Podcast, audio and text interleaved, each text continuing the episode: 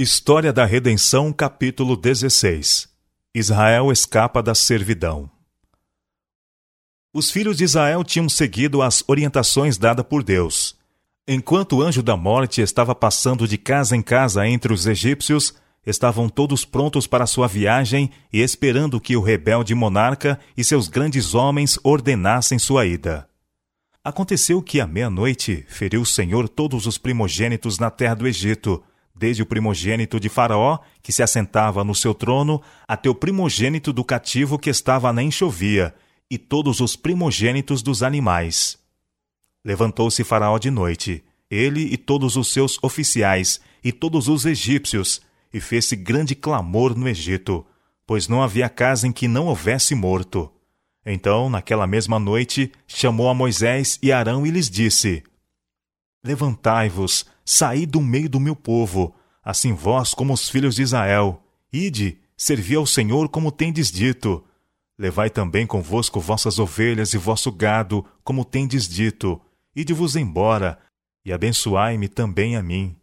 Os egípcios apertavam com o povo, apressando-se em lançá-los para fora da terra, pois diziam: Todos morreremos. O povo tomou a sua massa antes que levedasse, e as suas amassadeiras atadas em trouxas com seus vestidos sobre os ombros. Fizeram, pois, os filhos de Israel conforme a palavra de Moisés, e pediram aos egípcios objetos de prata e objetos de ouro e roupas. E o Senhor fez que seu povo encontrasse favor da parte dos egípcios, de maneira que estes lhe davam o que pediam, e despojaram os egípcios. O Senhor revelou isto a Abraão cerca de quatrocentos anos antes de seu cumprimento.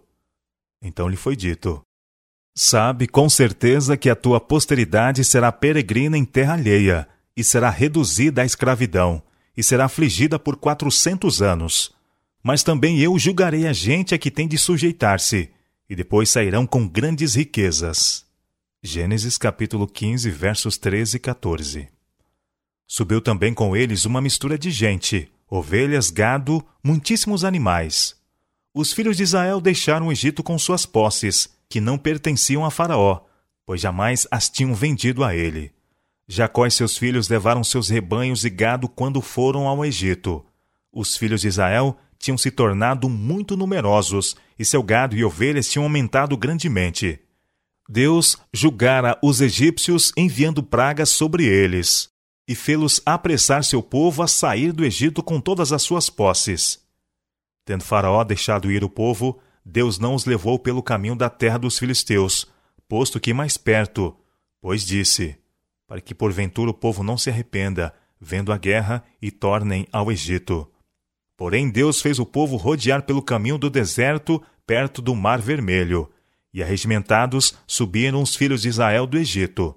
Também levou Moisés consigo os ossos de José, pois havia este feito os filhos de Israel jurar solenemente, dizendo: Certamente Deus vos visitará. Daqui, pois, levai convosco os meus ossos. A coluna de fogo.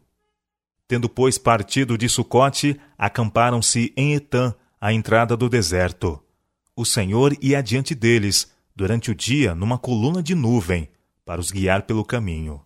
Durante a noite, numa coluna de fogo, para os alumiar, a fim de que caminhassem de dia e de noite.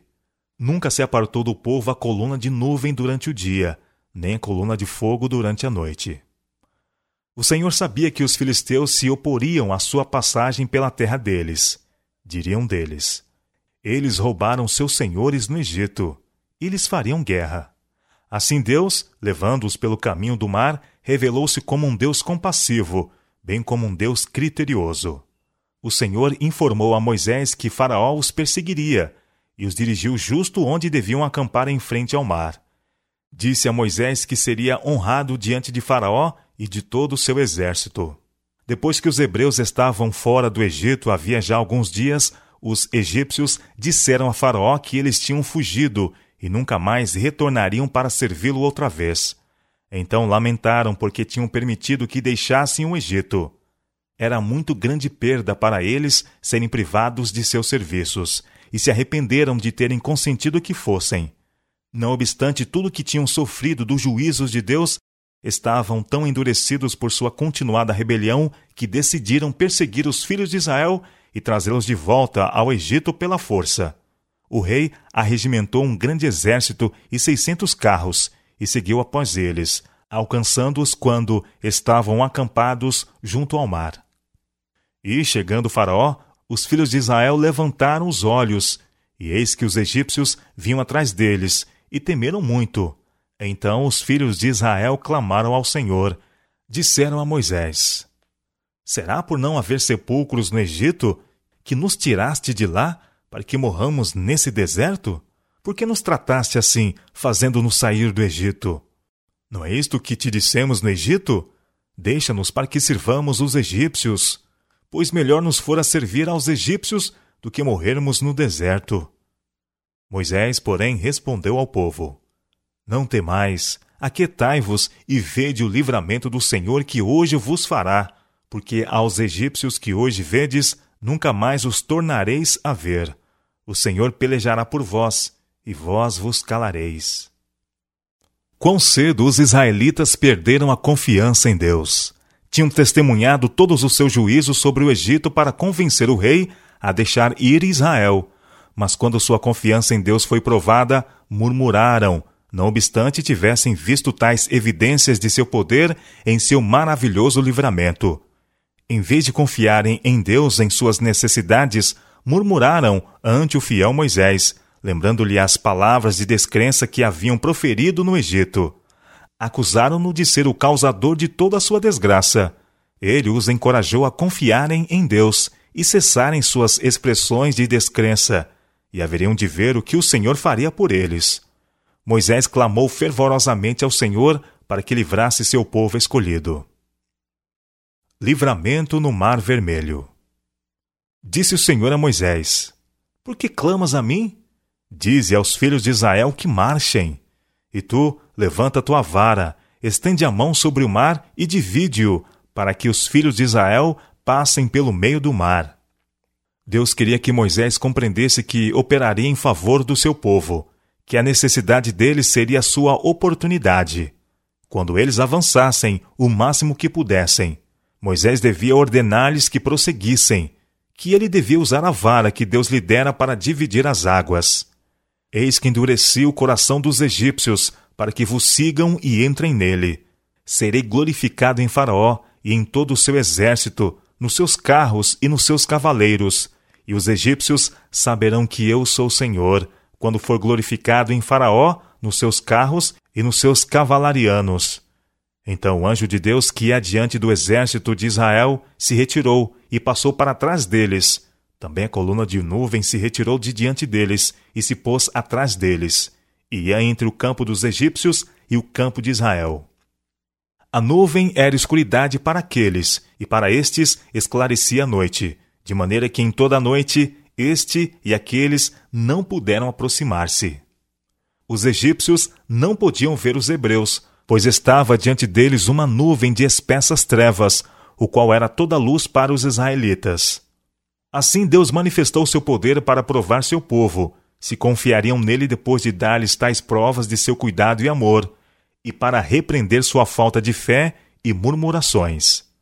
Então Moisés estendeu a mão sobre o mar, e o Senhor, por um forte vento oriental que soprou toda aquela noite, fez retirar-se o mar, que se tornou terra seca, e as águas foram divididas.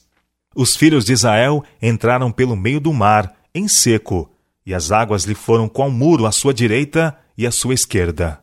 As águas se elevaram e permaneceram, quais muros congelados, em cada lado enquanto Israel caminhava pelo mar em terra seca. A hoste egípcia cantou vitória através da noite porque os filhos de Israel viriam outra vez ao seu poder. Pensavam não haver possibilidades para sua fuga, pois diante deles se estendia o mar vermelho, e o grande exército seguia-os de perto, pela manhã, quando chegaram junto ao mar, eis havia uma trilha seca, pois as águas foram divididas e permaneciam como um muro de cada lado. E os filhos de Israel estavam a meio caminho do mar, andando em terra seca. Aguardaram por um instante para decidir qual o melhor caminho a seguir. Ficaram desapontados e enraivecidos porque, estando os hebreus quase em seu poder, e eles, certos da vitória, um inesperado caminho se abrisse para eles no mar. Decidiram segui-los. Os egípcios que os perseguiam entraram atrás deles, todos os cavalos de Faraó, os seus carros e seus cavalarianos, até ao meio do mar. Na vigília da manhã, o Senhor, na coluna de fogo e de nuvem, viu o acampamento dos egípcios e alvorotou o acampamento dos egípcios, emperrou-lhes as rodas dos carros e fê-los andar dificultosamente. Então disseram os egípcios: Fujamos da presença de Israel, porque o Senhor peleja por eles contra os egípcios. Os egípcios se aventuraram no caminho preparado por Deus para seu povo, e anjos de Deus foram enviados ao meio de seu exército e removeram as rodas de seus carros. Então ficaram aflitos. Seu progresso era muito vagaroso e começaram a ter dificuldades. Lembraram-se dos juízos que o Deus dos Hebreus havia trazido sobre eles no Egito para compeli-los a deixar ir Israel, e agora pensaram que Deus podia entregá-los todos nas mãos dos israelitas. Compreenderam que Deus estava lutando pelos israelitas e, terrivelmente temerosos, voltaram-se para fugir deles, quando disse o Senhor a Moisés: Estende a mão sobre o mar para que as águas se voltem sobre os egípcios, sobre os seus carros e sobre os seus cavalarianos. Então Moisés estendeu a mão sobre o mar, e o mar, ao romper da manhã, retomou a sua força. Os egípcios, ao fugir, foram de encontro a ele, e o Senhor derribou os egípcios no meio do mar. E voltando as águas cobriram os carros e os cavalarianos de todo o exército de Faraó, que os haviam seguido no mar. Nem ainda um deles ficou mas os filhos de Israel caminhavam a pé enxuto pelo meio do mar, e as águas lhe eram quais muros à sua direita e à sua esquerda. Assim o Senhor livrou Israel naquele dia da mão dos egípcios, e Israel viu os egípcios mortos na praia do mar. E viu Israel o grande poder que o Senhor exercitara contra os egípcios, e o povo temeu ao Senhor, e confiaram no Senhor e em Moisés, seu servo. Quando os hebreus testemunharam a maravilhosa operação de Deus na destruição dos egípcios, uniram-se num inspirado cântico de sublime eloquência e grato louvor.